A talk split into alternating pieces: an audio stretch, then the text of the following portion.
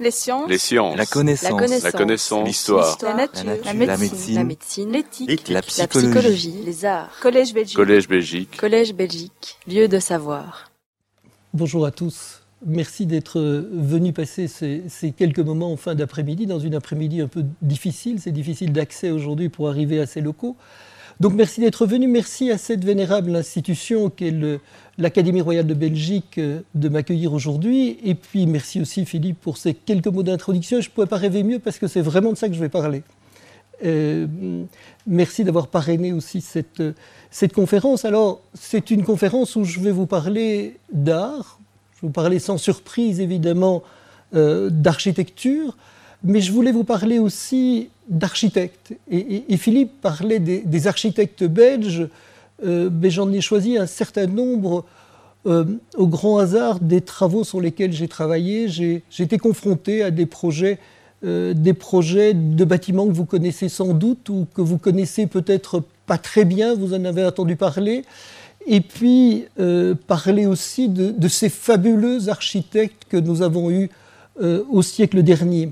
Alors, vous avez une image là qui, qui devrait exprimer l'idée du, temps qui passe. Du temps qui passe parce que en architecture, on parle beaucoup euh, de patrimoine et, vous avez dans toutes les bonnes euh, librairies un grand nombre euh, de, de livres sur l'architecture, sur, sur le patrimoine, mais en fait très très peu vont évoquer la transformation des œuvres. Et pourtant, je crois que l'architecture et le temps sont deux choses absolument liées. C'est de ça que je vais tenter euh, de vous parler. Et je vais profiter de ces quelques moments ensemble pour évoquer avec vous euh, des architectes comme Gustave Strouven, euh, Michel Pollack, Maxime Brinfaux, Léon Delune, Jean-Baptiste de Wien, Charles Albert, Henri van Dievoet, Constant Bosman et Henri van de Velde. Et bien évidemment, peut-être celui qui est le, plus connu d'entre tous, en tout cas certainement en Belgique, euh, Victor Horta. Alors, pour commencer cette espèce de promenade, de, moment de balade, de pérégrination, je dirais, dans le patrimoine, j'ai choisi de démarrer avec, euh, avec Victor Horta. Euh, Victor Horta que j'ai appris à connaître parce que pendant une période de, ma vie d'architecte, j'ai travaillé au même moment sur euh, deux œuvres d'Horta, la maison Outric et, la gare centrale, la, halte centrale. Et, c'est évidemment les, les deux morceaux extrêmes de son œuvre. C'est son premier projet, je dirais, euh, Art Nouveau ou Proto-Art Nouveau, 1893 d'une part, et puis euh, celui dont il ne verra même pas l'inauguration puisqu'il meurt en, en 47. Alors, pourquoi aussi parler euh, de Victor Horta Euh, Parce que Horta, à un moment donné dans son existence, comme nous tous architectes, nous sommes des gens passionnés. Euh, c'est pas un métier que nous faisons. Philippe le sait bien, c'est avant tout une passion. Et en 39, en 39, Horta écrit ses mémoires. Et c'est tout à fait intéressant de voir euh, euh, la densité humaine qu'il peut y avoir dans des mémoires d'architectes. Il parle de ses œuvres avec euh, des réussites, certes, mais aussi avec des moments difficiles. Et puis, il a déjà 78 ans quand il écrit ses mémoires. Et en 39, il y a une part de son œuvre qui a disparu. Euh, euh, qui a disparu pour toute une série de raisons. Alors il y a des raisons, euh, voilà, c'est la guerre euh, 14-18, euh, Chamblay, euh, qu'il a construit pour le gendre de Solvay, Chamblay est, bombardé en 1915, et donc il n'en reste que des ruines, mais il y a d'autres œuvres qui disparaissent, ou en tout cas, au fil du temps, et ça nous arrive à tous, les œuvres sont modifiées, altérées, transformées, euh, il meurt en 47 et donc il ne voit pas trois ans plus tard la disparition de l'hôtel Aubec ou euh, quelques années plus tard la disparition de la Maison du Peuple euh, en, en 62. Alors Horta, que nous connaissons tous, qui est aujourd'hui probablement la star incontestée de l'architecture belge fin 19e, début du 20e, euh, eh bien, je dirais dans les années 60, il a presque disparu absolument de la circulation. Tout à fait récemment, je faisais un film sur l'architecture, je m'intéressais aux architectes un peu âgés, en me disant ça c'est vraiment des gens qui ont un véritable témoignage à porter sur l'architecture puisqu'ils n'ont plus rien à vendre. Euh, ils ont l'occasion d'avoir euh, une vision absolument claire sur, euh, sur leur carrière ou en tout cas sur ce qu'ils ont connu en art et en architecture. Et j'interrogeais Jean Dunberg, qui est un de mes anciens professeurs à l'Académie des beaux-arts. Et, Jean Obdenberg me disait, mais voilà, moi je termine mes études dans, les années 60 et puis je pars à Rome. Je fais un voyage à Rome, il était pris de Rome et il part avec Charles de Meuter. Et il rencontre là un architecte qui est aussi assez connu, qui est Portoghesi, et qui lui dit hm, Obdenberg, il faut vraiment t'intéresser à un architecte belge qui s'appelle Victor Horta. Et Jean Obdenberg, qui à l'époque a fini ses études d'architecture, n'a jamais entendu parler dans toutes ses études de Victor Horta. C'est absolument incroyable. Tout ça pour vous dire que, que ben, les gens, il y a des modes en architecture. Et Horta, à ce moment-là, n'est plus à la mode. Et déjà en 1939, quand il écrit ses mémoires, mais il a déjà perdu euh, de sa superbe. Euh, et c'est quelqu'un de, blessé euh, qui écrit ses mémoires. Et d'ailleurs, ces mémoires ne seront même pas publiées. il faudra attendre très très longtemps pour que les mémoires d'Horta soient publiées. il nous dit aussi, au fond, j'ai aimé mon art, mes enfants intellectuels bien plus que moi-même, la chaleur des pierres a suffi à mon bonheur. Et, voilà, c'est quelqu'un qui va mettre toute son énergie, toute sa force dans une œuvre que vous connaissez certainement bien, euh, et, qui, quelque part, voit disparaître des pans significatifs de tout ce qu'il a conçu. Et je voudrais en venir maintenant, euh, j'ai conçu cette, ce cours conférence en, huit chapitres, euh, et ces chapitres contiennent tous une série de projets. Et je voudrais démarrer avec la tragédie des architectes. Alors la tragédie des architectes, qu'est-ce que c'est? Ben, C'est simplement notre métier. Euh, nous, on fait des projets d'architecture. Alors un projet d'architecture, ben, quelque part, c'est une anticipation d'une situation qui sera. C'est à un moment donné inventé pour un lieu. C'est important de dire pour un lieu, c'est pas n'importe où, c'est pour un lieu. Euh, quelque chose qu'on va tenter de, de, de construire euh, pour ce lieu-là. Donc la première étape, c'est l'imaginer, euh, ce qui n'est déjà pas simple. Euh, nous étions sur scène, comme, comme Philippe le rappelait tout à l'heure avec Jean Nouvel, et, lui me disait après au restaurant, ben moi, pour imaginer tout ça, c'est dans mon lit, c'est dans le noir que j'imagine le mieux, et quand j'ai fini d'imaginer, je peux me mettre à dessiner. Alors il y a d'autres architectes qui sont là avec un crayon, qui doivent euh, dessiner pour produire, etc. Donc chacun a ses moyens de production, mais, mais c'est un réel investissement euh, d'abord. Alors une fois qu'on a euh, l'image, qu'on a le projet en tête, ben, il faut arriver à, le traduire, à convaincre d'abord ses collaborateurs, expliquer à ses collaborateurs un petit peu ce qu'on veut faire, et puis partager en tout cas cette ambition avec son équipe. Euh, il y a très peu d'architectes aujourd'hui qui travaillent seuls, en tout cas sur des, des, projets importants, c'est extrêmement rare. Et on va partager ces projets après avec son client. Et pour ça, on va dessiner, on va faire des maquettes, on va faire des, des maquettes de synthèse, etc., pour convaincre. Alors, ce n'est pas facile non plus. Euh, et puis, on va devoir respecter un programme. Et puis, on va devoir respecter un budget. Et quand on a tout ça, on va essayer d'obtenir un permis d'urbanisme. Euh, dans le meilleur des cas, si on l'obtient, euh, on va faire des documents techniques, des, détails. Hein, c'est très important dans notre métier, tous ces détails. En fait, c'est ce que je veux vous dire, c'est un parcours du combattant. Jusqu'au moment où, un jour, euh, ben, il y a un entrepreneur qui est en train de construire le rêve que vous avez ou que vous aviez. Et, c'est un moment extraordinaire, c'est peut-être pour ça qu'on travaille. Euh, parce que ce moment extraordinaire, c'est à un moment donné, on est confronté à ses rêves, on est confronté à cette ambition. On voit surgir du sol, avec parfois des centaines d'ouvriers qui courent dans tous les sens, ce qu'on a imaginé un jour dans son bain ou dans son lit ou partout ailleurs. Et, on voit naître euh, ce projet sous une forme euh, choisie. Et le projet en imaginant que tout se passe très bien, ben un jour vous arrivez à la fin du chantier, moment où on prend les photos d'ailleurs, on ne les prendra plus jamais plus tard. Chantier se termine, et puis c'est à partir de là que tout commence. C'est-à-dire que la perte de l'identité des œuvres commence ce jour-là. Parce que là, vous allez avoir des gens qui arrivent, bien légitimement, évidemment, ils sont propriétaires de l'œuvre, euh, enfin plutôt de l'ouvrage. Et l'architecte est propriétaire de l'œuvre. Mais il y a cette confrontation absolument extraordinaire, c'est-à-dire qu'à un moment donné, en prenant possession, ben, ils vont aménager, ils vont transformer, ils vont amener le buffet de la grand-mère, ou très vite, de toute façon, le bâtiment ne sera plus satisfaisant, on va devoir rajouter des, des, volumes, des pièces, on va retirer les faux plafonds, on va remettre des cloisons. En tout cas, au fil du temps, le bâtiment va perdre de son identité. Et nous, quand on fait des projets quelque part, on met en place l'identité d'une œuvre. Ce qui n'arrive pas dans la plupart des autres arts, cette perte de l'identité des œuvres. Euh, voilà pourquoi je tenais à vous parler de la tragédie des architectes, parce qu'après ça, euh, évidemment, tout le travail de restaurateur dont je vais vous parler maintenant, c'est quelque part la reconquête de l'identité des œuvres.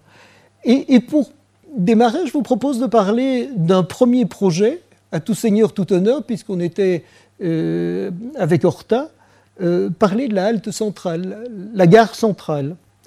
Alors cette gare centrale, bah, quelque part, elle s'installe sur la jonction Nord-Midi. Euh, jonction Nord-Midi, c'est une jonction qui a été voulue dès le début du XXe siècle. Elle, elle, se termine fort tard, après la mort d'Horta. La halte centrale est inaugurée en 1952. Euh, et, ce qu'on peut y voir il y a quelques années, certains d'entre vous s'en souviendront, mais c'est ça. Alors ça, c'est une œuvre d'Horta, en tout cas c'est ce qu'on disait, euh, c'est une œuvre d'Horta, euh, au point que certains expliquaient qu'en tout cas, puisque Horta meurt en 1947, ça ne peut pas être une œuvre d'Horta. C'est franchement dégueulasse. Et donc se pose bien là je dirais, euh, une réflexion de l'architecte qui, à un moment donné, euh, reçoit une mission comme celle-là, c'est de se dire est-ce que c'est Horta qui a fait ça ou puisque c'est Brinfo qui inaugure, est-ce que c'est Maxime Brinfo Mais Maxime Brinfo est aussi un grand architecte. Donc là, il se passe quelque chose. Et tout notre travail, c'est d'essayer de comprendre euh, comment on en est arrivé là quand vous voyez ça, cette taverne Orlando qui euh, s'inscrit un peu n'importe comment, avec un éclairage au sodium absolument dégueulasse. Euh, alors Horta, ben, Horta il, fait des projets depuis le début du XXe siècle. 1912, 1920, 1940, Horta fait des projets. Alors évidemment, et c'est amusant de, décoder ces projets parce que c'est chaque fois le style de l'époque. Euh, il y a des choses qui ressemblent plus au Palais des Beaux-Arts, au moment où il fait le Palais des Beaux-Arts, etc. Euh, c'est franchement intéressant. Et quand le bâtiment est inauguré euh, en 1952, ben on a des photos de l'inauguration. Et au démarrage de ce projet, je voulais savoir un peu plus sur, sur qui avait fait quoi et puis de savoir si l'œuvre avait été profondément dénaturée ou pas. Je connaissais Victor Brinfo, le, le petit-fils de Maxime Brinfo il est, professeur à la faculté d'architecture à l'ULB. Et, Victor m'a dit, ben, oui, effectivement, mon, grand-père est toujours vivant, on dit qu'il est mort, mais c'est pas vrai. il en a marre de l'architecture, il, bon, il a, il a un sale caractère. Horta d'ailleurs aussi avait un caractère assez prononcé, on l'appelait l'archisec pour ceux qui... Et, euh, et, il me dit, mais il veut plus parler à personne, euh, et je vais obtenir en, le 11 mars 1997 un entretien avec Maxime Brinfo. Il vivait à Jette, hein, donc on avait dit aussi qu'il vivait dans le sud de la France, donc tout ça, il se cachait, il ne voulait plus entendre parler. Et Victor Brinfo me dit, écoute, euh, j'ai obtenu un quart d'heure, mais ça va pas être facile. Alors sache qu'il aime les petits gâteaux. Donc j'avais été chez Vitamer, j'avais pris une montagne de petits gâteaux en me disant, je vais essayer de tenir euh, peut-être une demi-heure si c'est possible on, va tenir 4 heures et au bout d'un certain temps, je demande à mes collaborateurs d'aller chercher une bande d'enregistrement de film parce qu'on arrive au bout. et 4 heures absolument incroyables. Euh, personnage euh, incroyable, oui. Et, au bout d'une demi-heure, le vieil homme se lève, il me regarde dans les yeux, il me dit mais pourquoi vous voulez savoir tout ça? Moi, si à votre âge, on m'avait confié un tel projet, j'aurais pas cherché à savoir, j'aurais fait ce qui me semblait être juste. Et en quelques mots, Maxime Rinfaux montre combien l'architecture a changé. Aujourd'hui, quand on travaille sur euh, une œuvre, et certainement une grande œuvre comme celle d'Horta ou de Brinfaux, avant d'intervenir, on veut tout savoir. On, veut connaître le contexte dans lequel on va travailler. Ben à l'époque, les modernistes, c'est pas exactement la même chose. Donc on intervient avec beaucoup d'émotion, avec beaucoup de sensibilité, mais, on n'a pas cette même approche euh, du patrimoine. Alors, le moment va être absolument extraordinaire.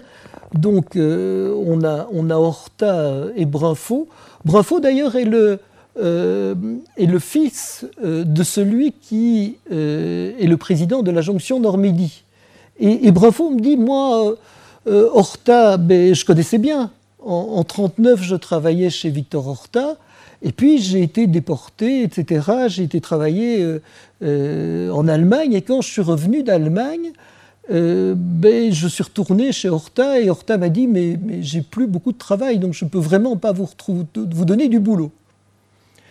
Et il me dit mais Horta avait parfaitement dessiné cette gare centrale euh, et le soir il, arrive chez moi, il sonne et il me dit écoutez euh, monsieur Brinfo, tous ces gens de la jonction Normandie, j'en ai ras la tasse, je veux plus en entendre parler, c'est vous qui allez terminer la jonction Normandie et il me donne l'ensemble des plans et donc c'est bien Horta qui dessine l'entièreté de la gare, à une exception près qui est assez drôle.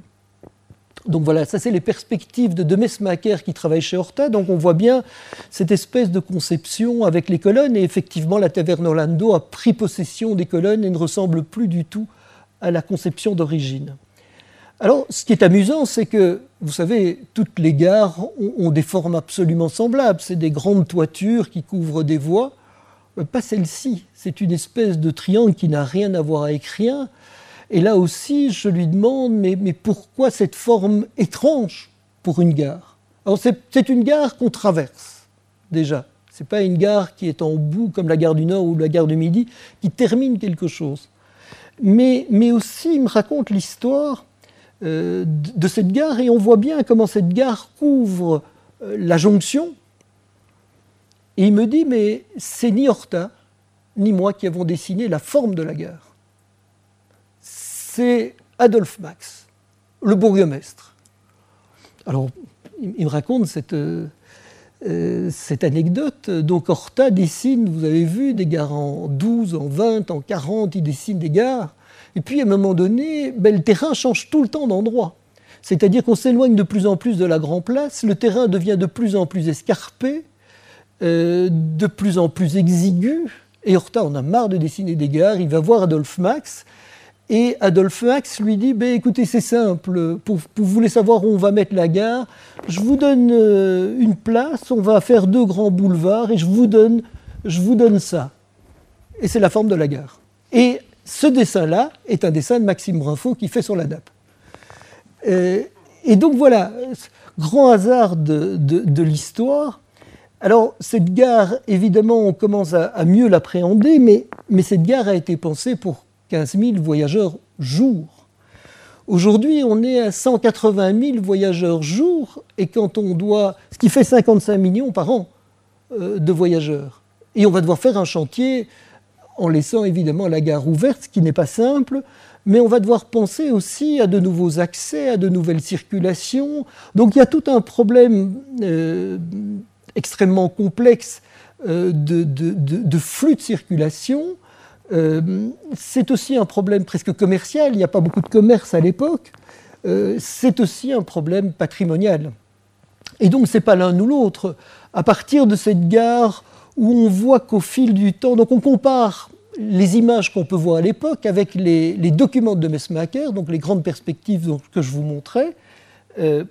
et donc on voit que latéralement, ben, on a prévu toute une série euh, euh, de vitrages qui n'ont jamais été qui réalisés. Vous voyez bien sur les côtés, il n'y a pas.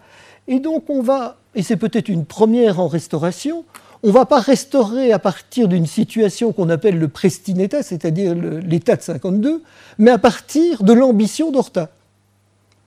Et d'ailleurs, quand on va ouvrir les façades latérales, on va trouver les linteaux. Donc à un moment donné, et on ne sait pas pourquoi, et Maxime Rinfaux ne savait pas pourquoi non plus, on n'a pas été jusqu'au bout de ce, projet.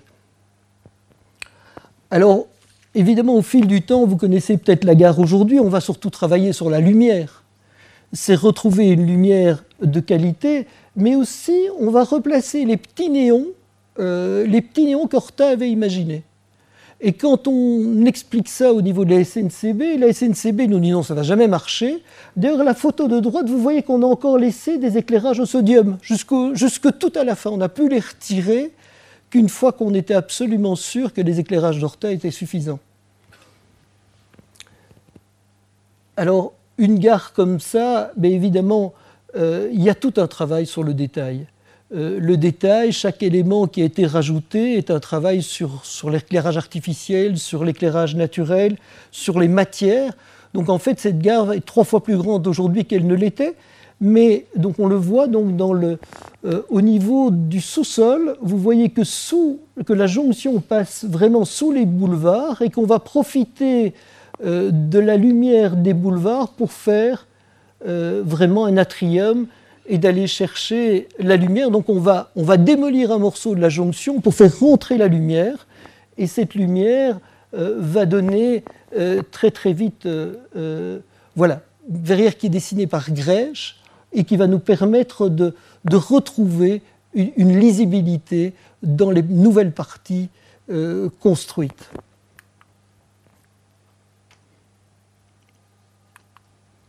Alors, chose étrange à nouveau, quelques années plus tard, il y a un concours pour euh, le couloir qui relie la gare centrale au, métro. Euh, et quand on se balade là, c'est un des endroits les plus sinistres de Bruxelles. C'est parfaitement tagué de tous côtés. Euh, et on dessine un projet où on laisse deux choses. On était les seuls concurrents à avoir laissé et les éclairages, alors que l'éclairage est sinistre, et le sol. Et on va gagner ce concours de façon un peu étonnante, euh, mais on va travailler sur le blanc. On va dire, voilà, à partir de là, on va travailler sur la lumière, on prend le pari euh, de faire des murs blancs. Et, très curieusement, ils ne sont pas tagués depuis. Ils pourraient l'être parce que c'est de la tôle émaillée, donc ça se nettoie euh, extrêmement facilement.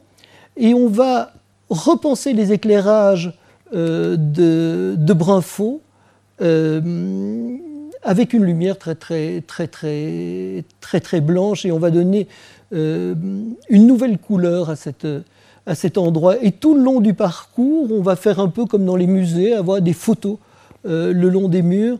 On va travailler aussi le détail. Ben, vous avez à gauche la banquette, on retire la banquette, donc on se trouve évidemment avec des, des, des, problèmes de jonction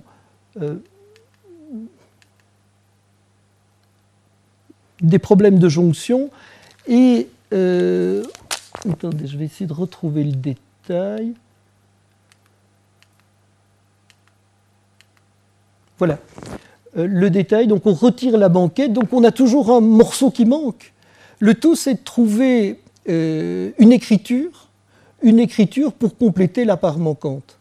Et tout notre travail en restauration, souvent, c'est retrouver une écriture pour, pour compléter la part manquante.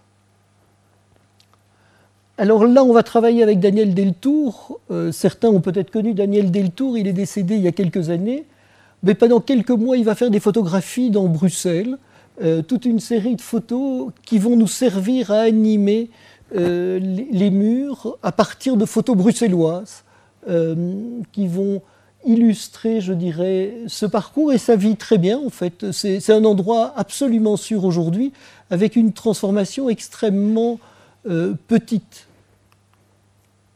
Autre projet de Victor Horta, je vous disais, on a travaillé sur les deux extrêmes. Donc le premier, euh, gare centrale, au même moment, on travaille sur la maison Autrique. Alors maison Autrique, euh, est-ce que la façade est Art Nouveau Elle est en tout cas éclectique. Elle est proto-Art Nouveau. Les choses qui, qui se font à, l'extrême fin du chantier ben, sont déjà Art Nouveau. Et on doit savoir que trois mois plus tard, il fait Tassel. Et que là, on a basculé complètement euh, dans l'art nouveau. Et donc on voit apparaître euh, ben, le trumeau qui disparaît, donc une série de choses, mais c'est une maison, première fois que je pénètre dans cette maison, j'étais avec Benoît Peters et Françoise Queuten, euh, ben, cette maison, elle est toute blanche, c'est une maison bruxelloise absolument classique. Très curieusement, on ne sent pas euh, le, grand maître ou les prémices du grand maître derrière tout ça.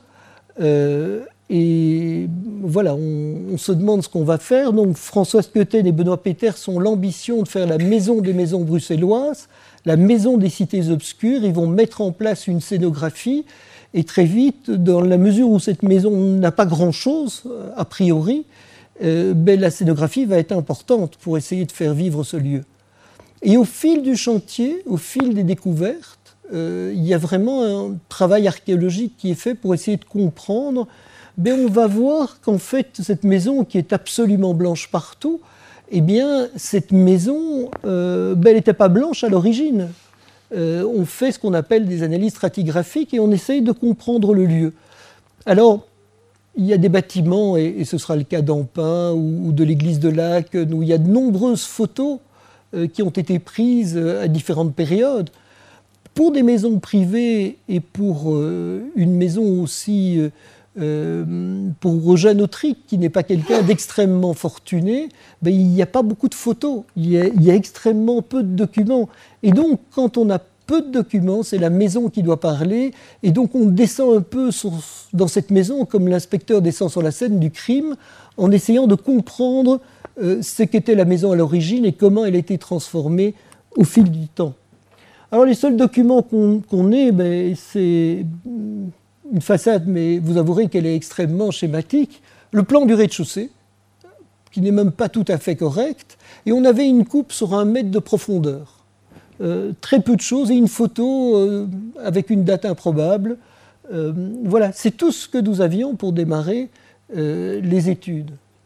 Alors voilà, François Queuten se lance dans une scénographie ambitieuse avec euh, ben, des, casseroles, des films dans les casseroles, où on ouvre les casseroles, on voit des tas de choses. Enfin voilà, une ambition, je dirais, plus importante. Et au fil du temps, la maison devient de plus en plus intéressante et la maison euh, va apporter plein, de surprises. Euh, les couleurs notamment. C'est une maison qui était extrêmement colorée avec une thématique vert-rouge. Alors Horta, après ça, va travailler avec des coquilles d'œufs ou des choses beaucoup plus pastel. Mais là, c'est des couleurs extrêmement intenses. Et on se dit, que c'est peut-être lié aussi à l'éclairage au gaz à l'époque, qui est un éclairage qui salit plus. Avec l'apparition de l'électricité, il y a des choses qui peuvent changer. Euh, et on voit les différentes couches de couleurs, euh, les différentes superpositions de couches. Euh, et donc on va revenir au teint, c'est, je dirais, un peu des couleurs néo-pompéennes. 1860, ben, on commence à bien découvrir Pompéi, à faire toute une série de fouilles qui vont durer 40 ans. Mais, voilà, on a l'impression que, ces couleurs ont... Et on laisse des endroits où on laisse les couleurs d'origine. Donc si vous allez dans la maison, ça se trouve là. On laisse la trace des éléments euh, des analyses stratigraphiques. Ça veut dire quoi? Ça veut dire que si on s'est trompé dans notre choix de couleurs, il y a cette notion de réversibilité. C'est-à-dire qu'on pourra dans 30, dans 40 ans, voire même plus tôt, ben, effacer ce que l'architecte d'aujourd'hui a fait euh, pour revenir à quelque chose qui serait plus juste. Alors, en restauration aussi, vous avez toujours la part manquante. Alors, il y a des pièces qui ont été un jour détapissées. Avec les couleurs, c'est bien, ça s'accumule. Mais quand on détapisse, ben, il n'y a plus aucune trace du pristine état. Et donc, il nous appartient à ce moment-là de réinventer, donc euh, quelque part, c'est une conversation avec un architecte qui n'est plus là, d'essayer de comprendre sa logique pour essayer de se dire quel est le papier peint idéal qu'il aurait pu choisir à partir de tout ce qu'on sait euh, de cet immeuble. Et donc, on a toujours en restauration une grande part de créativité, mais de créativité à partir de quelque chose. Et puis, vous avez des techniques qu'on ne connaît pas, qu'on découvre euh, un lino avec des peintures au pochoir, un lino clouté avec des peintures au pochoir. Et ça, c'est en retirant quelques tapis qu'on a retrouvé un tout petit échantillon de ça. Et, donc voilà des techniques qui sont des techniques aujourd'hui euh, parfaitement disparues. et puis lentement, on va, on va reconstituer euh, le décor. Alors, une approche gourmande de l'architecture, euh, on a toujours tendance à opposer les architectes d'aujourd'hui et les restaurateurs. Et je dirais qu'entre les deux, euh, les architectes contemporains ont tendance un peu à mépriser ceux qui nettoient les vieilles, pierres en disant c'est pas très créatif, euh, c'est facile. Et puis les architectes plutôt restaurateurs se disent de ben, ça c'est des gens qui savent construire les anciens, les architectes d'aujourd'hui, ils savent plus construire, c'est un peu n'importe quoi. Et on a tendance à les opposer comme si l'architecture, ben, c'était différent. Moi je crois que dans tous les cas, c'est toujours de l'architecture. Et c'est peut-être pour ça on dit que je suis architecte gourmand parce que je fais l'un et l'autre, mais j'ai toujours l'impression de faire absolument les mêmes choses. Et ça vient d'une définition peut-être de l'architecture. Pour Le Corbusier, c'était les formes assemblées sous la lumière. Moi je vous propose comme définition de l'architecture, l'architecture est un rapport. Alors cette idée de rapport est fondamentale, c'est un rapport entre un programme, un lieu, à un moment donné. Il y a trois éléments là qui me semblent fondamentaux. Ben, le lieu, s'il n'y a pas de lieu, il n'y a pas d'architecture. On fait l'architecture pour un lieu. Je suis un architecte de contextualité, de situation. S'il n'y a pas de lieu, il n'y a pas d'architecture. On ne peut le faire que pour un endroit. Un programme, programme c'est fondamental et ça va nous aider aussi à faire un bon projet. Un très mauvais programme, un mauvais euh, maître de l'ouvrage, c'est épouvantable pour un architecte. Euh, donc d'une part euh, le programme, le lieu, et puis à un moment donné. Pourquoi à un moment donné Il s'est toujours passé quelque chose avant, il se passera toujours quelque chose après, et ça on a tendance à l'oublier. Alors je vous ai pris trois projets, un projet un peu plus contemporain, euh, bah, le lieu est, un terrain vague ou un terrain, je dirais vierge plutôt, mais un terrain n'est jamais vierge. Il y a toujours le soleil qui se lève quelque part, il y a toujours une vue, il y a toujours un arbre, il y a toujours un relief. Eh bien, on fait de l'architecture contemporaine. Quand le lieu est un bâtiment sans beaucoup d'importance, ben, on va faire de la rénovation en, intervenant comme un architecte d'aujourd'hui euh, dans le lieu et puis quand c'est une œuvre magistrale, on va faire de la restauration. Mais donc c'est bien le lieu qui va nous dire ce qu'on va faire. L'architecte ne fait pas toujours la même chose.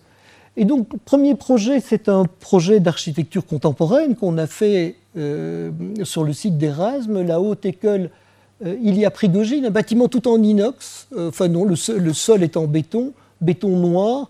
Du béton noir va émerger un bâtiment tout en inox et puis tout en haut, vous avez euh, la boîte technique avec euh, les chaudières, donc chaudières rouges. Donc on va travailler sur cette école, sur cette institution, c'est là où on forme les kinés. Et vous avez d'une part les kinés de l'ULB d'un côté, les, kinés de l'autre côté de la haute école Ilia Prigogine. Et c'est tout un travail sur le détail aussi. Sur, euh, donc on peut faire de l'architecture contemporaine en, soignant les vues, en soignant en soignant les couleurs, en soignant les matières. Alors évidemment, on n'a pas des budgets plus importants que pour n'importe quel autre bâtiment scolaire, mais on a décidé de travailler sur deux choses essentielles. La première, c'est la lumière. C'est des bâtiments qui ont une grande hauteur sous plafond, enfin les, locaux ont une grande hauteur sous plafond et beaucoup de lumière. Ça nous semblait en tout cas essentiel. Et des rues intérieures. Euh, des rues intérieures euh, avec des animations, avec des codes de lecture couleur, où on va travailler sur... Euh, euh, sur des identités, avec chaque fois des longues perspectives. il se passe toujours quelque chose d'un côté ou de l'autre. C'est-à-dire qu'on a des grandes promenades dans ces locaux, avec d'un côté vous avez ici la salle de sport, les vestiaires de l'autre, et, inversement quand on change.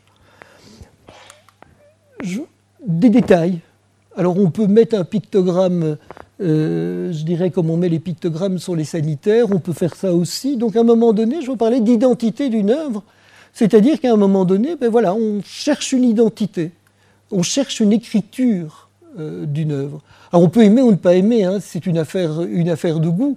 C'est de dire simplement les architectes ont comme mission de faire des projets et dans ces projets de mettre en place l'identité d'une œuvre des parcours, donc ça c'est l'entrée, on monte sur une esplanade et puis on voit apparaître à gauche et à droite des choses qui, vont se parler, qui vont et on va se retrouver. Donc on était là à Erasme sur un endroit dont on ne savait pas quel allait être l'avenir tout autour. Donc on a décidé de faire en sorte que le projet se regarde.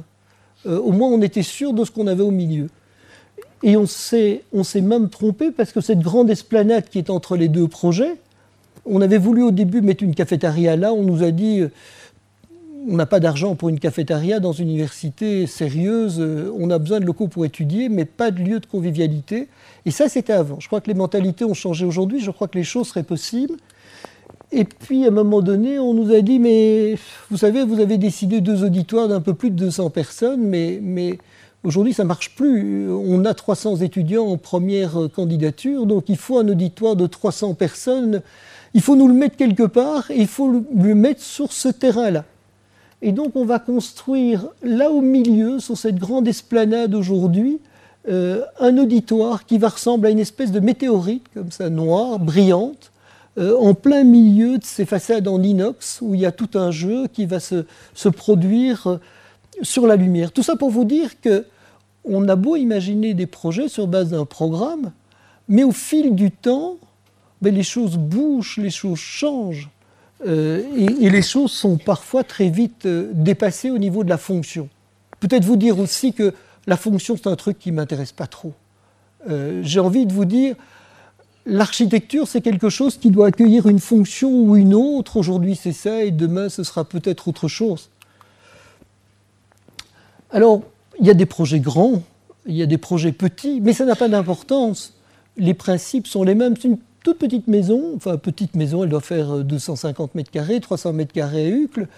Euh, bon, on a refait déjà là l'entrée. Euh, euh, un jour, je vais chez un, ami, enfin ça va devenir un ami, je ne connaissais pas très bien, chez, Philippe, appelons-le Philippe, puisqu'il s'appelle Philippe. Et, Philippe a des problèmes d'humidité dans la cave. Alors, bon, on va voir la cave, on résout les problèmes d'humidité, en tout cas j'explique ce qui se passe. Et puis au moment où je vais partir, il me dit, mais vous voyez ma maison, euh, est-ce je ne me sens pas bien dans ma maison, il y a quelque chose qui ne va pas. Qu'est-ce que vous feriez dans cette maison? Qu'est-ce qu'on pourrait imaginer? Et, voilà la photo de sa façade arrière. Et, il habite euh, au premier étage, il a un magnifique jardin, enfin en tout cas très très grand. Il y a une rupture totale entre le haut et le bas. Euh, et je lui dis, ben voilà, je crois que, je crois que ce qui manque, c'est une relation plus, plus juste avec le jardin. Il y a vraiment une rupture entre les deux. Il va me retéléphoner quelques jours plus tard en me disant Mais voilà, est-ce que vous accepteriez de le faire?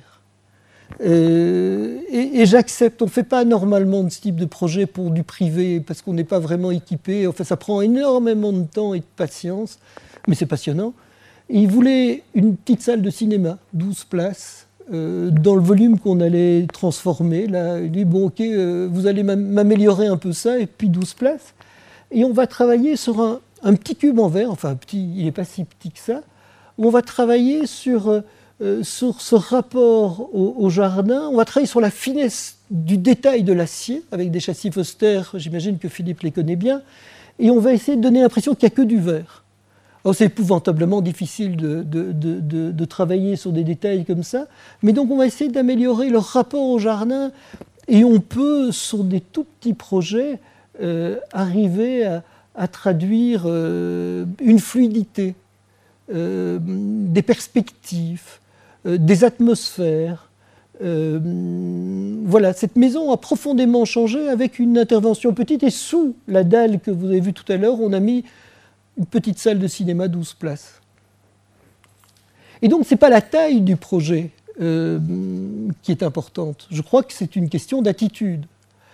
Pour revenir aux questions d'attitude, ben, Bibliothèque Solvay, là, c'est ni de la rénovation, c'est pas de la construction neuve, c'est évidemment de la restauration. Bâtiment de 1903, Bosman et Van de Velde. Euh, ce bâtiment, à un moment donné, pour ceux qui l'ont voilà l'état dans lequel euh, je le découvre en, 93-94. Donc je rentre dans cette espèce de vaisseau euh, qui avait abrité la, première université libre, euh, la première ULB. C'était l'Institut de sociologie. bâtiment qui, est offert par Solvay. il n'en reste que des ruines. Donc les fenêtres sont murées, ça soigne de partout. On a mis un feu au milieu de la maison, donc ça a été vandalisé, ça a été occupé. Tout ce qui a un petit peu de valeur a été arraché. on a cuit des merguez avec de l'acajou. Je n'ai pas goûté. voilà, mais, et, ce bâtiment est dans une teinte verdache absolument incroyable. Et donc, à un moment donné, ben, voilà, le bâtiment est classé. Il a été classé le 8 août 88. Et donc, voilà, la région bruxelloise se dit qu'en tout cas, il faut, il faut faire quelque chose. Et c'est un de mes premiers projets de restauration. Euh, mais c'est vraiment la reconquête de l'identité d'une œuvre. Hein. Je vous disais, ces œuvres ben, quand on voit ce qui se passe à gauche, ça ressemblait probablement en 1903 à l'image de droite. Au bout d'un siècle, on voit combien un bâtiment a perdu euh, de sa qualité. Mais au moment où on décide de restaurer, c'est à partir de l'image de gauche qu'on doit décider, pas celle de droite. Parce que je peux vous dire qu'en 95, quand on a inauguré les journées du patrimoine, il y avait, des fils de plusieurs centaines de mètres euh, pour aller voir ce bâtiment. Et que tous les gens qui rentraient me demandaient Qu'est-ce que vous avez fait? Ben, Ils avaient bien raison. Euh, donc là, on est clairement dans le cadre euh, d'une restauration. 1903, au moment où je rentre pour la première fois, les images de Marie-Françoise Pissard, pour ceux qui connaissent, il y en a beaucoup dans, dans nos projets. Bah, l'état des vitraux. il y a une chose qu'on ne dit jamais, euh, c'est qu'il est plus difficile de trouver des matières que de trouver des artisans. Alors là, je peux vous dire que pour trouver du petit marguerite rose, ben, il n'y en a plus. Et que relancer la production d'un petit marguerite rose, ça coûte épouvantablement cher pour des surfaces qui parfois n'en valent pas la peine. C'est le nom du verre. Chaque verre euh, coloré porte un nom. Euh, vous avez euh, des verres gouttes d'eau, vous avez des verres cathédrales, vous avez des petits marguerites jaunes, roses, etc. C'est des verres imprimés de l'époque qui sont souvent, qui ont une vibration absolument extraordinaire et qui vont vous donner des vitraux extraordinaires. Et là, on a des textes qui expliquent que quand on rentre dans la bibliothèque Solvay, on a cette teinte rose qui est absolument incroyable. Et on doit trouver des verres qui ne sont plus fabriqués aujourd'hui, bien évidemment, dans des bibliothèques de vitriers d'art. Et donc, on va chercher dans toute l'Europe. Et on va faire ça pour tous nos projets. On commence à avoir un carnet d'adresses pour aller chercher des choses qui sont des choses euh, qu'on ne trouve plus, évidemment. Mais voilà, en l'image de gauche, mais voilà, vous revoyez le vitrail. Euh, mais ce vitrail, on l'a dessiné. Euh, on n'avait plus de photos de ce vitrail. On, on connaissait le vitrail de gauche. On se disait que si c'était à gauche, la symétrie à droite, mais il fallait réimaginer un vitrail au milieu. Alors, tout en haut, les photos d'époque, on voit que ces toitures ont un couronnement. Ce n'est pas n'importe quelle toiture. et qu'au moment où on va commencer le chantier, les toitures ont été refaites, mais il y a plus de détails. Et vous voyez que toutes les fenêtres sont murées. Alors murées, c'était pour protéger, euh, mais ça protège pas grand-chose. Hein. quand on veut rentrer dans un bâtiment absolument abandonné pendant quelques années, c'est dramatique. Et ça coûte une fortune de ne pas entretenir un bâtiment. Et donc voilà, il y a tout un travail sur le soin qu'on doit apporter aux détails pour, euh, pour retrouver cette saveur euh, que ces architectes ont mis dans leur projet.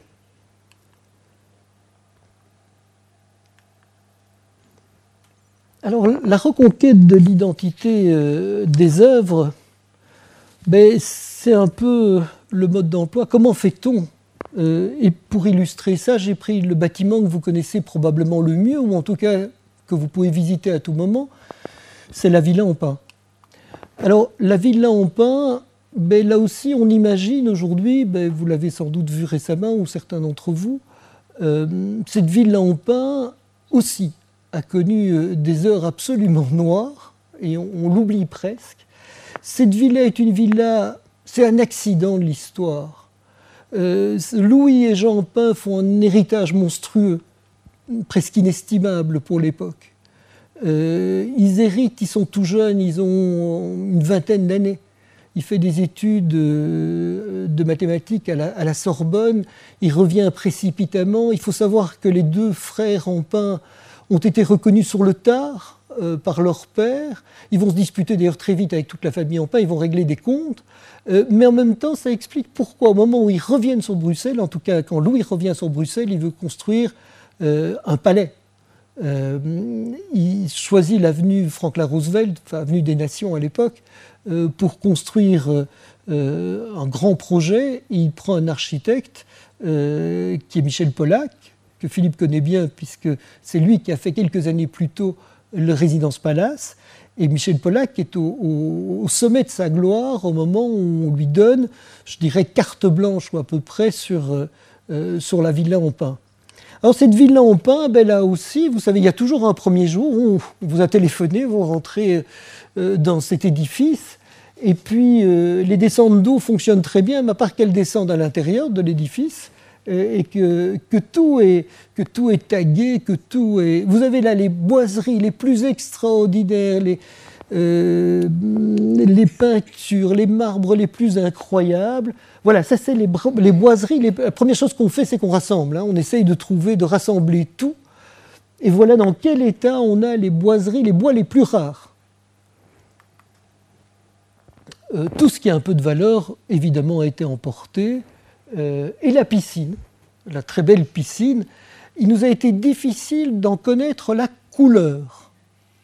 Donc c'est-à-dire que dans ces gravats, on a tenté de retrouver un tout petit échantillon de la couleur d'origine, ce qu'on a fini par trouver.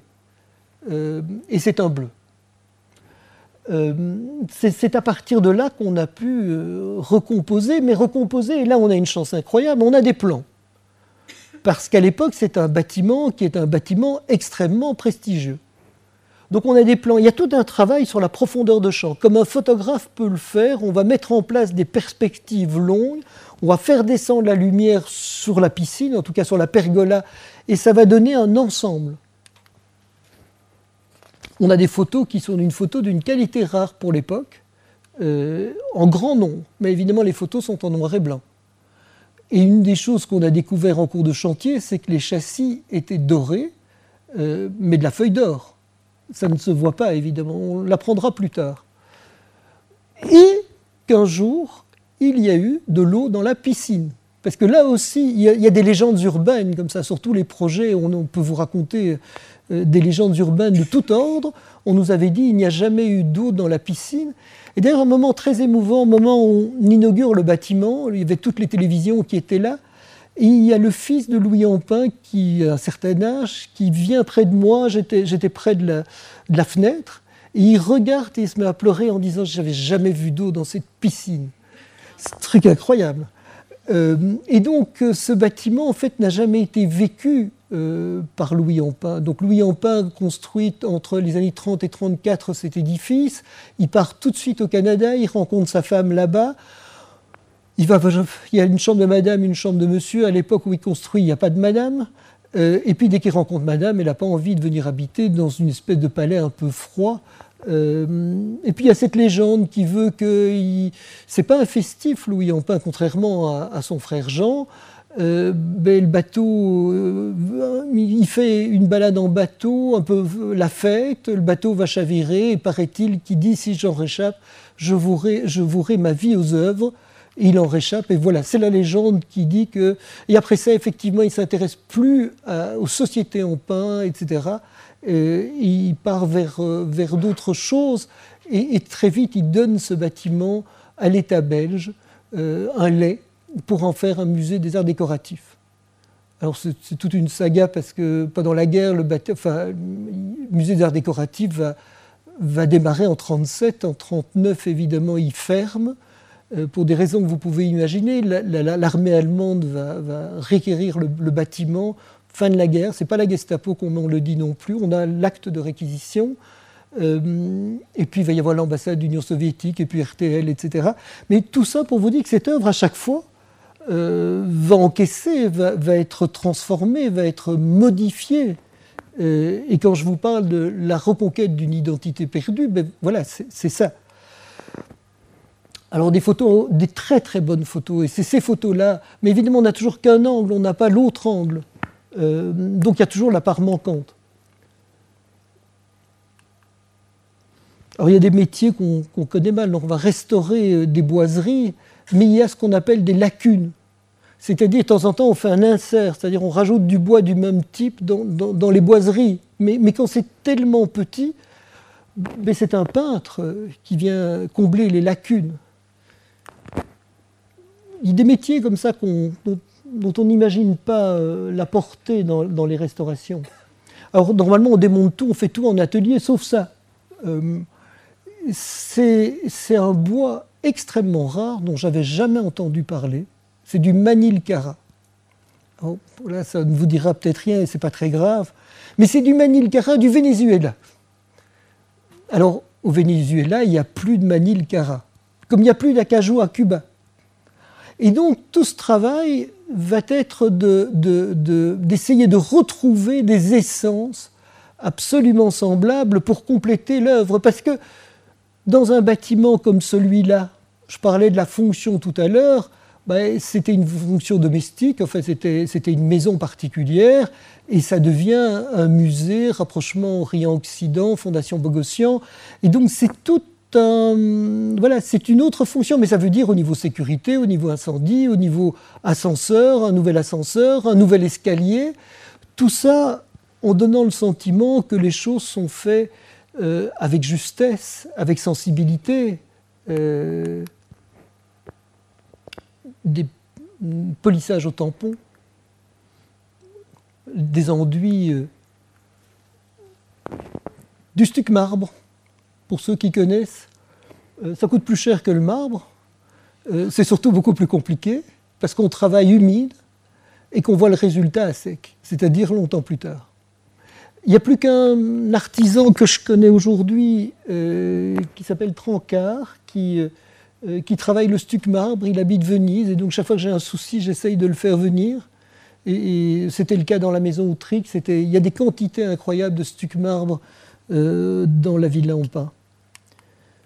Là, vous voyez tous ces, tous ces éléments-là, c'est du stuc marbre. Alors, euh, pas question de s'arrêter à 4 heures de l'après-midi, c'est évidemment en une passe jusqu'en haut, c'est plus lourd que le marbre. Des, des ferronneries aussi du plus haut niveau. Et donc, à l'époque, on prend les meilleurs artisans de l'époque, les, euh, les boiseries les plus rares, et donc aujourd'hui, ben, ça rend les choses encore plus complexes puisqu'on a moins d'artisans, on n'a plus tout à fait les mêmes matières et donc difficulté de trouver les matières, mais quand même, à ce niveau-là, difficulté de trouver les artisans. Alors ça, c'est des ferronneries qui ont été faites par Edgar Brandt. Moindre petit, petite ferronnerie d'Edgar Brandt, ça coûte une fortune. Euh, et qui a intégré ces médaillons euh, dans des ferronneries d'Alfred François. Donc à un moment donné, pour faire un projet comme ça, et, c'est là que je vais vous parler de méthodologie. Euh, comment fait-on? Ben, Il y a d'abord une étude historique extrêmement sérieuse. C'est six mois de boulot euh, à temps plein pour essayer d'interroger. Euh, c'est pas simplement les archives de la ville, etc. C'est tous les descendants tous les descendants de la famille Ampin, mais c'est aussi tous les descendants des artisans, des ingénieurs, euh, tous les gens qui ont habité. Donc on coche euh, dans les, annuaires téléphoniques, les machins, on essaye de tout éplucher pour essayer de retrouver les sources d'informations nécessaires. Ça, c'est une première équipe. Il y a une deuxième équipe qui travaille sur place, parfois avec l'IRPA, l'Institut royal du patrimoine artistique, qui euh, va faire, comme je vous disais tout à l'heure, descendre sur la scène du crime et d'essayer de tout, tout observer, d'essayer de tout comprendre, d'essayer de, Les moindres détails vont être appréciés. Euh, il faut connaître toutes les essences, euh, réfléchir au niveau de l'électricité pour voir tous les moments où l'électricité a été modifiée, etc. Donc c'est un travail de titan sur place. Donc une fois que ces deux équipes ont fini de travailler, euh, parallèlement, on travaille sur la programmation. Et une fois qu'on a le programme et ces deux rapports, on peut faire ce qu'on appelle le projet. Et, le projet, ça repose toujours sur une philosophie de projet. Philosophie peut-être dans un cas comme ça, une restauration à l'identique, mais elle n'est jamais à l'identique. Il y a toujours beaucoup de choses qui sont euh, nouvelles, euh, ou ça peut être simplement euh, des morceaux, parce que certains morceaux sont plus intéressants que d'autres. Et puis, ce n'est pas toujours le Prestineta qui est le plus intéressant, ce n'est pas toujours l'état premier. Il y a peut-être eu des successions d'architectes euh, qui, ont été intéressants. Les ferronneries, les détails de châssis, c'est de l'horlogerie. Hein. Quand le châssis se ferme, il y a une petite bavette qui retombe. Mais il faut comprendre la mécanique de ce genre de choses pour pouvoir la restaurer. Alors souvent, on fait les matières avant de restaurer. Les pâtes de verre, il faut d'abord les faire. Donc là, on avait quelques photos anciennes. Euh, et donc, on a travaillé sur euh, les matières avant de pouvoir les mettre en, scène avec une vibration. Euh, puisqu'en fait, on ne va pas reproduire la photo intégralement, on va reproduire la vibration de la photo. Toiture en cuivre, alors là, c'est amusant parce qu'il y avait un grand trou dans le sol. Donc il nous manque là euh, des marbres rares. Euh, comment faire?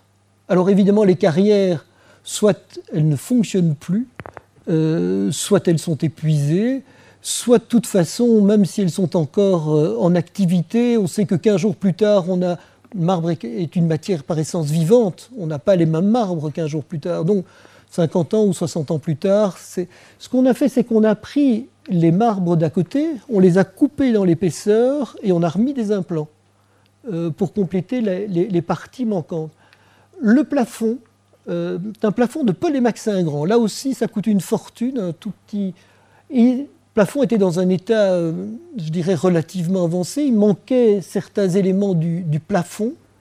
Euh, et donc, heureusement, Heureusement, les études euh, historiques nous ont ramené et des photos anciennes et le dessin de l'artiste. Je pose un problème de philosophie. Qu'est-ce qu'on fait? On fait le dessin de l'artiste ou on fait des photos anciennes?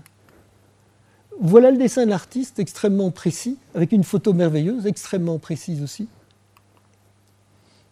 Alors, évidemment, les techniques, c'est quoi ces techniques? Comment comprendre ce qui a été fait à l'époque? Donc il faut essayer de refaire des essais pour essayer de comprendre comment c'est réalisé à l'époque pour pouvoir restaurer. Et c'est une artiste munichoise qui est venue faire cette restauration. Voilà le, produit fini. Vous voyez d'où on est parti et où on arrive. Tout le problème de l'électricité aussi. Hein. Est-ce qu'on met des lettres ou est-ce qu'on met de l'incandescence? À l'époque, c'est de l'incandescence. Mais quand on doit retirer des pièces de verre, c'est compliqué. Euh, et puis ça coûte moins cher de laisser des lettres, la durée de vie est plus longue, etc. On a mis les deux. Il y a deux boutons. Comme ça, si on se trompait, on poussait sur l'autre bouton. Parce qu'évidemment, un objet pareil est revenu sur chantier une semaine avant l'inauguration. On avait trop peur pendant le chantier de laisser ça en place. Donc on a choisi cette option-là. Voilà, donc euh, euh, le projet se termine. Alors peut-être une chose au niveau philosophie de restauration importante, vous avez une grande verrière on a des photos du, vitrail qui se trouvait là. On a même le dessin ou la photo extrêmement précise du vitrail qui se trouvait là. Et on a décidé de ne pas le refaire. Alors, pour le vitrail précédent, il manquait des parties, donc on fait de la restauration. Ici, on ne fait pas un faux, ça n'a aucun sens. Donc s'il manque la totalité, on ne refait pas une œuvre d'art, on peut la restaurer. Donc en termes de philosophie, on voit bien la limite euh, d'intervention. Et c'est Anish Kapoor qui, a dessiné le premier vitrail euh, pour cet endroit-là. Les façades extérieures, c'était une surprise en cours de chantier. Donc en cours de chantier, on envoie des échantillons au laboratoire, euh, des éléments métalliques. Et c'est du 23 carats, 3 quarts sur l'ensemble des façades. et donc on a remis euh, de la feuille d'or euh, absolument partout, euh, à l'endroit où elle se trouvait à l'époque. Et c'était un vrai débat, hein, parce que, avec Jean Bogossian, de se poser la question de savoir est-ce qu'on le remet. Hein? Sur le palais Stockley, ils ne l'ont pas fait. Or, il y avait de l'or aussi. parce que ça change l'image d'un projet. Mais évidemment, je crois que ça fait partie d'un projet. Et donc on a pris alors évidemment, après, ça marche bien et on se dit oui, effectivement, et on s'habitue. Et c'est merveilleux. Hein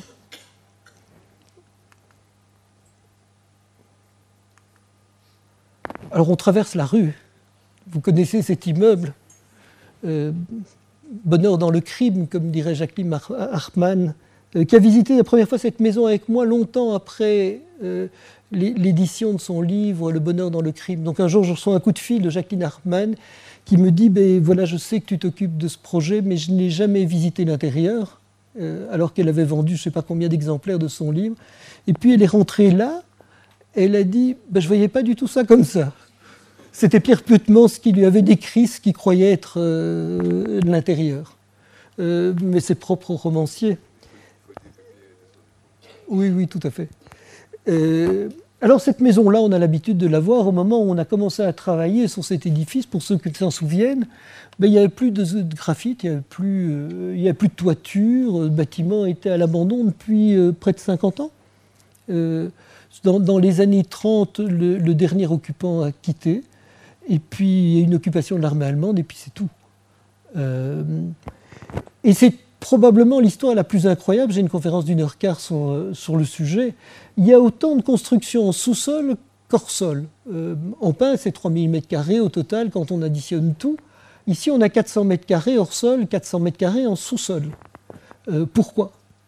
Et c'est une maison de légende. c'est une maison de légende. Elle est construite en 1903 par Léon de Lune. Euh, et on n'est même pas sûr que ce soit Léon de Lune. Euh, dans toutes les recherches d'archives qu'on a fait, rien ne l'a démontré, si ce n'est le dernier propriétaire qui nous a dit c'est Léon de Lune. Euh, ce qui est quand même assez fragile. cette maison va être construite dans les bois. Une maison de vacances pour le bourgmestre de Furnes. Monsieur et Madame de Grave de Molder décident de construire une maison d'été aux limites de Bruxelles. Je vous rappelle, qu'à l'époque, en 1900, euh, Bruxelles s'arrête au bout de l'avenue Louise. Euh, ça s'est construit en 1903, il n'y a rien.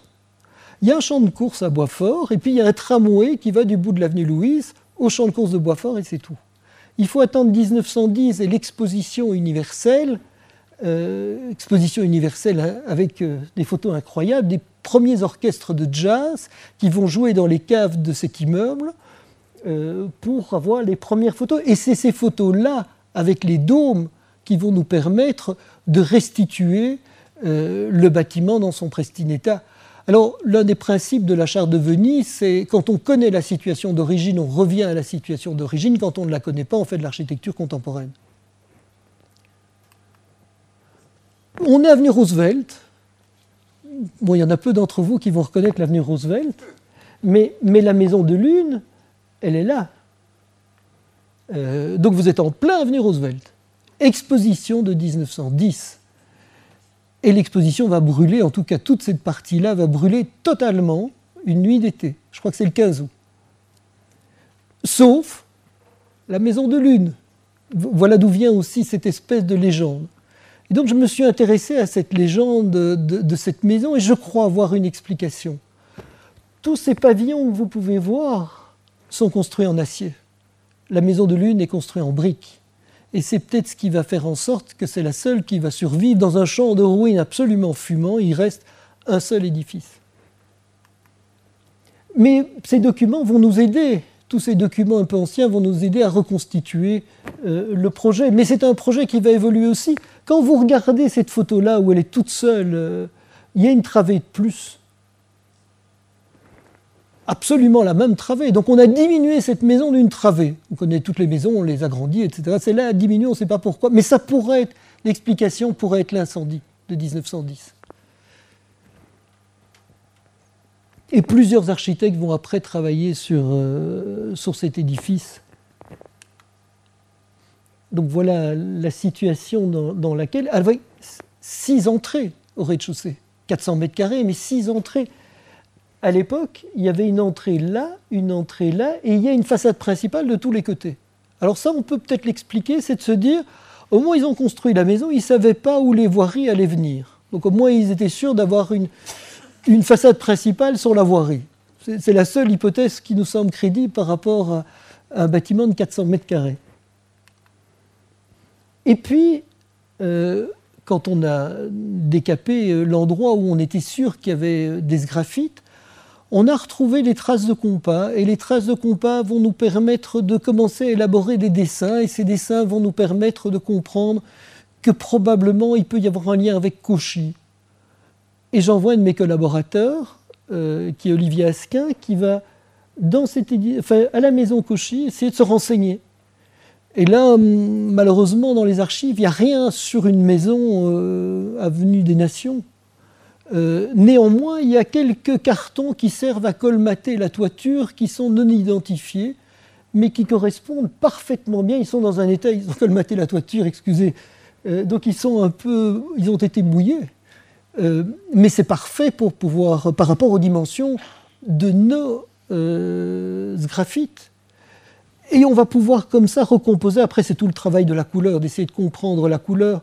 On sait qu'autour de chacune des têtes, il y a un cercle doré, il est vert, et le vert est la couche, c'est le primaire de la feuille d'or. Donc là, on commence à voir clair, et on va comme ça lentement euh, recomposer le puzzle pour, euh, pour arriver à, ce bâtiment. Euh, je ne vous dis pas le pistache, quand j'ai annoncé à mon client que les châssis étaient vert pistache, il m'a dit on le dit à personne. Hein. Et on laisse le vert foncé. Bon, ben voilà, on a fait des essais, c'est merveilleux. Et les joints sont aussi d'ailleurs pistache. Enfin, dernière anecdote, euh, euh, ce faucon que vous voyez tout en haut, euh, peut-être la raison pour laquelle les Émirats arabes viennent de racheter l'édifice, mais ce faucon qui est là, qui trône, qui fait 300-400 kilos, qui, a aussi un moment, un jour été volé sur chantier, puis qu'on a, retrouvé dans une salle de vente, mais ce, ce faucon, il ne devait pas aller là il devait aller à Furnes, sur euh, la maison du bourgmestre de Furnes. Et d'ailleurs, si vous allez aujourd'hui à Furnes, euh, vous avez euh, le faucon en bois, absolument semblable. Donc ils ont fait un faucon, il était beaucoup trop lourd, ils l'ont mis sur leur maison de campagne, et puis à Furnes, vous avez son petit frère en bois. Voilà, c'est amusant, il y a comme ça des légendes. autre projet, Là, j'ai envie de vous parler de toute autre chose. Euh, quand on parle de restauration, on parle de boiserie fine, de peinture incroyable, de marbre rare. J'ai envie de vous parler d'électricité. Alors, l'égidium va nous permettre euh, d'en parler. L'égidium se trouve sur le parvis de Saint-Gilles, une œuvre de 1906 de Guillaume Segers. Euh, c'est un bâtiment absolument incroyable, avec, euh, en même temps, il est Art Nouveau, en même temps, il y a, du néo-byzantin dedans, et il y a du Louis XV, euh, mais salle de 700-800 places pour l'époque, qui a connu toute l'histoire du cinéma. Euh, et ce plafond, aujourd'hui tout blanc, mais tout ça est, est magnifique, un magnifique travail à l'époque, polychromique. il y avait des centaines de couleurs sur ce plafond. On a évidemment maintenant pu faire les analyses stratigraphiques, on connaît toutes ces couleurs. Mais le plus incroyable, c'est que à peu près partout il y a des miroirs, on est en 1906, et qu'il y a 5800 ampoules au plafond. Alors, 5800 ampoules au, plafond, donc on, a commencé à dégager des. Donc c'était très, très coloré, mais 5800, c'est surtout de ça que je vais vous parler. Voilà la photo. Alors à l'époque, en 1906, quand vous avez une ampoule par pièce, vous êtes quelqu'un de très riche. Des prises, il n'y en a pas. Ça n'existe pas encore, les prises arrivent après les ampoules. Mais 5800 ampoules au plafond, c'est extrêmement rare. Et la presse de l'époque ne s'y trompe pas. Elle parle de l'exclamation des gens dans la salle quand on allume le plafond. On doit faire une restauration d'un édifice comme celui-là ben, ça pose problème. Euh, votre ampoule de 1906 qui fait X watts, ça vaut combien aujourd'hui? Et puis, euh, quel type d'ampoule va-t-on mettre? Et donc, on va faire tout un travail. Je vais passer sur tout le reste, sur l'égidium. Euh, il y a des ampoules partout. Après ça, on commence à être attentif. Il y en a partout des ampoules. et on va travailler sur une ampoule d'aujourd'hui euh, on va se demander, à partir de l'ampoule ancienne, une ampoule incandescente, c'est une lumière très, très rouge. Aujourd'hui, sur un plafond pareil, on a intérêt à mettre des LED. Et le LED, il est très blanc. Le LED à pleine puissance, il est très blanc. Le LED à faible puissance, il est très blanc.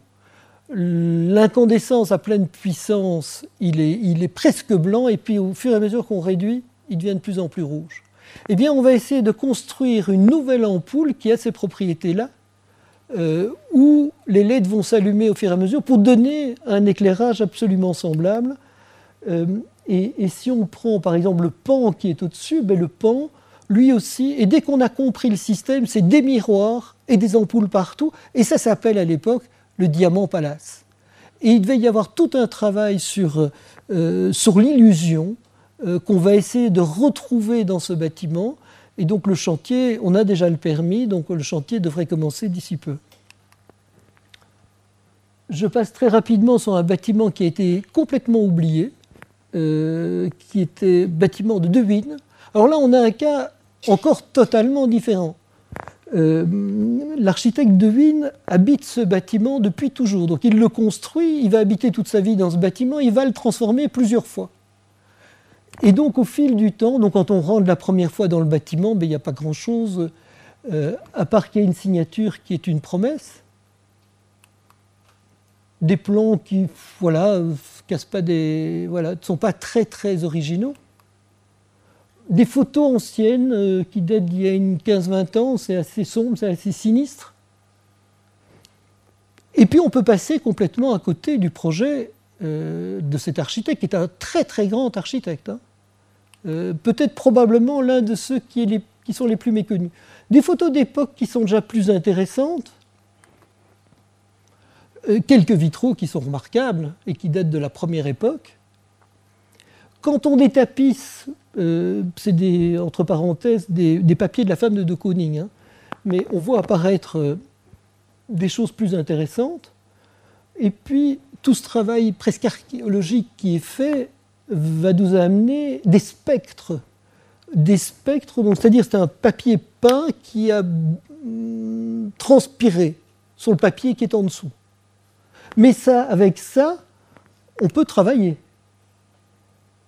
Et Carlo Chapelle, qui travaille avec nous, va essayer de reconstituer non pas le dessin, au sens, va pas recopier le dessin, va essayer de le reconstituer réellement c'est-à-dire au niveau de sa géométrie, de comprendre géométriquement comment le dessin était réalisé. Et là, on se rapproche plus euh, du palais Stockley, euh, du style sécession viennois, mais on est en 1910, donc exactement la même période. Donc tout le travail pour essayer de comprendre la géométrie des choses. Et puis on va simplement voir comment, ben, de quelque chose qui paraît assez anodin, euh, après restauration, mais ça, euh, je vous parlais de la reconquête de l'identité des œuvres, puisque c'était ça notre propos du jour.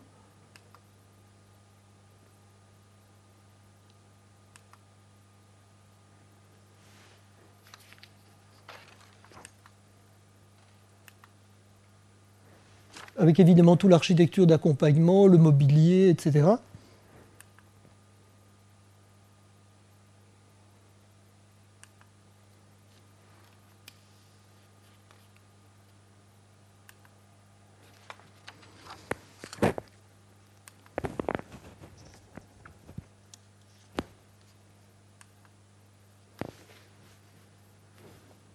Oui, alors euh, les propriétaires avaient envie de mettre une piscine. Donc c'était une espèce d'accord tacite, c'était de se dire, OK, dans un bâtiment classé, on essaye d'obtenir un permis pour une piscine au sous-sol, et tout le reste, on le fait parfaitement bien. Et, on a obtenu des accords, et c'est très bien, et je crois que c'est très juste. Euh, et cette piscine ne choque pas du tout, et notre président de la commission royale est venu, il était ravi de voir. Euh, voilà. donc, je vais passer très très vite sur cette partie ici euh, pour arriver euh, à la, fin de la conférence euh, parce que je me rends compte que j'ai trop de, mm, trop de choses. Bah, le château Charles-Albert, un mot peut-être, et puis je passerai assez vite. Bah, il était dans cet état-là il n'y a pas si longtemps que ça. voilà, il est bon, ça, ça nécessite une petite restauration. Mais même quand on est dans cet état-là, c'est pas problématique que ce soit ça, un peu plus, un peu moins. Je dirais quand on met en place une méthode, il n'y a pas de souci. Charles Albert, évidemment, euh, néo-renaissance flamand, euh, projet qui peut presque annoncer l'art nouveau tellement c'est de l'art total. Voilà, il est fini. on, l'a terminé il y a un an. Alors on peut aimer ou ne pas aimer l'architecture des Renaissance flamande, ce n'est pas le, but, c'est de se dire, mais il y a moyen de reconstituer l'ouvrage à partir du Prestinetta et des photos d'époque. Euh, c'est pas toujours intéressant. Et d'ailleurs, le projet qu'on était en train de faire, c'est un concours, euh, c'est Tournai Solvay. Et sur Tournai Solvay, on va intervenir euh, très différent parce qu'on n'a pas tous les éléments. Et donc là, on va travailler sur les toitures avec des tôles perforées.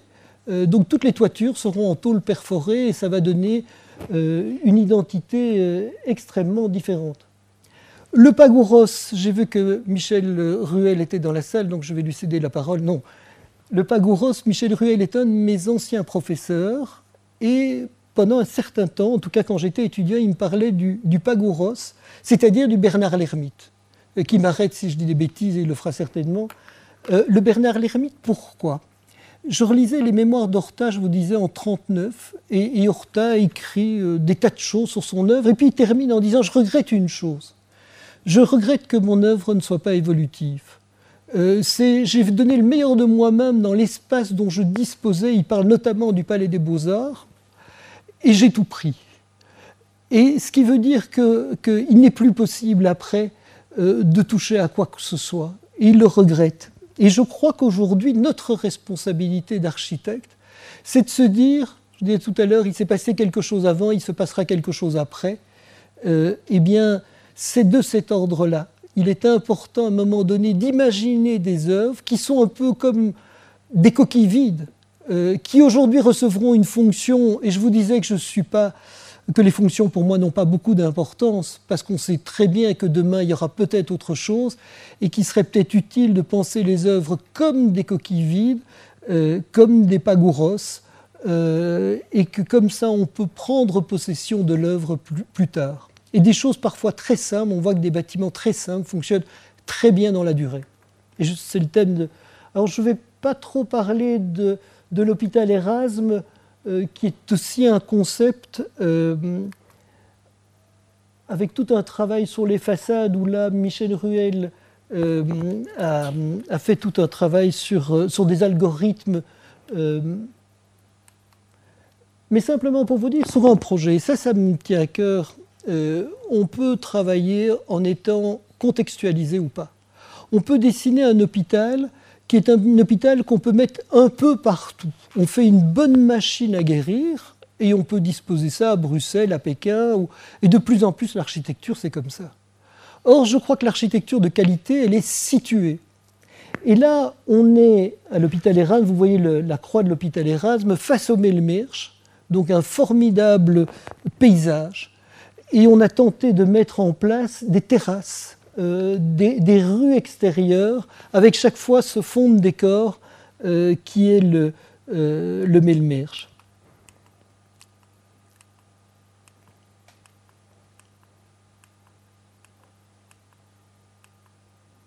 Matrioshka. Alors, j'arrive à la fin, ne vous inquiétez pas. la matrioshka, c'est ces fameuses poupées russes. Ben, nous, architectes, on fait que ça. C'est-à-dire qu'on met en place l'identité d'une œuvre à une certaine échelle, et puis on raconte la même histoire à des échelles extrêmement différentes, jusqu'au détail. Et si on devait dessiner la robe de madame, on le ferait aussi dans le même esprit. L'architecture de qualité, c'est normalement tout. Alors, les, détails, pour Philippe le disait tout à l'heure, c'est quelque chose d'extrêmement important en architecture. Les matières aussi. Euh, ça, c'est la peau euh, de la, la HELB. Euh, la lumière, chose fondamentale, euh, les couleurs, parfois aussi, on l'oublie. Euh, on est en train de travailler sur la maison Saint-Cyr que vous connaissez sans doute. Euh, on a obtenu le permis, le chantier va commencer probablement dans une quinzaine de jours. quand vous voyez un détail de Gustave Strovein, ou vous voyez sa façade, ben, c'est toujours Gustave Strovein. Et si vous voyez des publicités de Gustave Strovein, ça marche toujours aussi. Donc à un moment donné, il y a une attitude, il y a une écriture. Le mot est important, c'est une écriture. Et cette écriture va être déclinée du plus grand au plus petit. Et quel que soit le type de projet, là on a travaillé sur un immeuble à appartement, euh, on est parti de quelque chose qui n'a pas beaucoup de saveur. Euh, le tout, c'est de mettre en place après euh, même si ça n'a pas de saveur, à ce moment-là, on intervient comme un, architecte d'aujourd'hui en travaillant sur les éclairages, en travaillant sur une photo du hall d'entrée de l'atrium. Architecture contemporaine ou patrimoine, mais l'Astoria. D'ici peu, on fera une conférence de presse sur l'Astoria. On avait travaillé sur des façades un peu étranges, euh, quand toutes fermées, elles ont une expression, ouverte, euh, c'est une autre. D'ici peu, on, montrera quelle est la nouvelle façade de l'Astoria. L'Astoria a été rachetée récemment par Corinthia. Et là, il y a tout un travail qui se fait sur les façades et sur les toitures. Oui, ça, j'avais envie de vous, parler de l'atomium, parce qu'on parle de, bâtiments très connus. Euh, c'est un projet qui ne s'est pas fait, et d'ailleurs, les architectes le savent bien. On a une quantité de projets qui ne se réalisent jamais. Euh, et c'est bien malheureux ou c'est pas malheureux, en tout cas c'est la vie. Euh, et pour l'atomium, un jour on m'a demandé de réfléchir à un centre des congrès à l'atomium. Aujourd'hui, le centre des congrès, ce sera soit Colas, Nouvelle ou, d'autres qui vont faire ce, travail ailleurs, sur le plateau du Hazel. Mais à l'époque, l'idée qui me semblait juste, c'était de placer le centre des congrès sous l'atomium. Euh, quelque part dans les parties basses, c'est ce qu'on avait appelé la dixième boule de l'atomium. Et donc, euh, quand on parle de patrimoine, euh, ce qui me semblait intéressant, cet atomium n'a aucune fonction. Euh, de toute façon, elle a la taille de l'ascenseur qui est là, on ne peut pas faire grand-chose avec, avec l'atomium. Il me semblait intéressant de se dire, mais, si on met un centre des congrès en dessous, mais ça fait vivre l'atomium, il y a une réelle activité. Ben, au niveau infrastructure, il y a tout ce qu'il faut à côté, que ce soit les métros, etc., les parkings eh bien, un centre de congrès, là, ça a du sens. C'est le prix uniquement du travail qui est fait, plutôt que d'avoir simplement un logo. On ne touche pas à l'image mémoire de l'atomium, mais on essaye de lui apporter une fonction complémentaire. Donc, en même temps, euh, il y a un travail sur, euh, sur le patrimoine, mais en même temps essayer de dialoguer avec un architecte qui était encore là d'ailleurs, euh, qui est Waterkem, enfin qui est plutôt un ingénieur. Très court, quelques images d'une porte d'une tonne euh, sur roulette, euh, théâtre de la Balsamine, aussi un concours. Cette porte en position ouverte. La porte va rouiller et tout, et c'est très bien, elle change de couleur, comme le bois change de couleur. Une espèce de boîte étrange, le décor est sur scène, n'est pas à l'extérieur. Je vous parlais des photos d'architectes. voilà des photos qui sont prises à peu près avant que les gens n'occupent. Euh, photos qu'on trouve dans toutes les revues d'architecture. Donc les revues d'architecture, vous ne voyez jamais aucun humain, euh, est toujours prise au même moment, avant le chantier. Après le chantier, on ne prend plus de photos. Et voilà une photo après le chantier, donc ça je tenais quand même à, en montrer une. C'est évidemment extrêmement différent, euh, photo après le chantier, mais je crois que c'est important. Et je voulais, presque pour terminer, vous parler de la densité humaine de notre métier. En fait, pendant tout un temps, j'ai utilisé comme logo, j'étais encore associé avec Luc Deleuze, que vous connaissez peut-être, euh, ben, j'ai utilisé ce personnage qui, apparaissait dans tous nos projets, euh, quelque part pour raconter qu'en fait, euh, ben, l'architecture est souvent une affaire de mode. J'en parlais avec Horta, qui n'était à peu près plus connu dans les années 60, et que ce, ce, phénomène de mode fait que, bon voilà, les choses passent. Euh, mais par contre, ce qui est fondamental quand on fait de l'architecture, c'est de se dire qu'en fait, on met l'homme, la femme au centre des préoccupations. Il y a des gens qui vont vivre, qui vont occuper. L'échelle humaine est une chose euh, qui ne change pas. Euh, les besoins de l'homme et, de la femme dans des, univers qu'on va construire, si on met l'homme ou la femme au centre des, des préoccupations, on a moins de chances de se tromper. Et donc, euh, ça me semblait fondamental d'avoir ce petit personnage qui, euh, euh, qui se, promène. à force d'être dans le vent, on a un destin de feuilles mortes. Je ne sais plus si c'est Kundera ou Guiton qui disait ça. Et donc, le, phénomène de mode, on doit, on doit l'éviter. Je crois que c'est important cette notion d'authenticité. Et donc, pour terminer, évidemment, voilà, il y, a tous ces architectes qui sont des gens absolument passionnants qu'on a cherché à connaître. Euh, en fait, travailler à partir de leurs œuvres, c'est un peu comme un roman où il manque une centaine de pages. On va essayer de comprendre une écriture et on va essayer de compléter la part manquante de l'écriture, les 100 dernières pages, avec un style résolument contemporain, mais en même temps avec ce souci de cohérence, euh, de résonance euh, par rapport à l'œuvre l'œuvre initiale. alors évidemment, tous ces projets que je vous ai remontrés, ben, ce n'est pas les miens, c'est les nôtres. Je crois qu'effectivement, comme tous les architectes d'aujourd'hui, on travaille en équipe. Et, ça, c'est l'équipe de maintenant, mais il y a l'équipe d'hier ou d'avant-hier. Et, c'est une formidable aventure humaine. Euh, là aussi, un dernier mot sur probablement euh, un architecte que j'aime beaucoup, qui est, qui est Poulart, euh, et du palais de justice. Parce que ça, c'est un véritable scandale, ce qui se passe au palais de justice. Philippe disait effectivement que je commençais le projet du palais, c'est vrai, mais pour une zone euh, pour une partie du palais, euh, le palais de justice est une œuvre en péril. Je vous ai parlé de tous ces projets qui avaient périclité. Il y a quelques années, on a fait un concours d'idées sur le palais de justice, comme s'il fallait des idées pour le palais de justice. Je crois qu'il faut une méthode. Hein. On a parlé de méthodologie, il faut une méthode pour, un moment donné, sauvegarder ce bâtiment. C'est un bâtiment qui ne sera jamais rentable, euh, vu sa configuration. Et donc là, on a un choix de société. Soit on le détruit, on a le courage de le détruire, mais enfin, ce n'est pas vraiment ça que je vais défendre aujourd'hui. Soit on essayera de faire en sorte que la justice reste dans le palais, parce que c'est la seule fonction possible. Ce ne sera jamais rentable pour le privé, et donc ça restera du public. Mais dans le public, qu'est-ce qui pourra aller d'autre que la justice Alors on est en train enfin depuis euh, une quinzaine d'années, euh, de, racheter toute une série de bâtiments autour du palais euh, pour, délocaliser des morceaux de la justice du palais. On a là un des plus grands palais de justice du monde et il ne convient pas à notre justice à peu près régionale. donc je crois que ce qui manque souvent, c'est un pilote dans l'avion. la bibliothèque Solvay a failli disparaître parce qu'à un moment donné, ben, on a laissé aller les choses. Euh, Charles Albert, etc. Enfin, tous les projets que je vous ai montrés, c'est des projets qui ont perdu de leur identité au point d'être totalement méconnaissables. Euh, ce, palais de justice, on sait qu'il est en bon état. On a travaillé pendant dix ans sur l'église de Laken du même Poulart.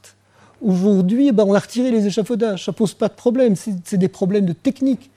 Et d'ailleurs, scandaleusement, euh, c'est une tradition, euh, c'est de mettre parmi euh, les gargouilles la tête de l'architecte depuis Viollet-le-Duc à la sienne, etc. Je trouve que les oreilles ne sont vraiment pas ressemblantes.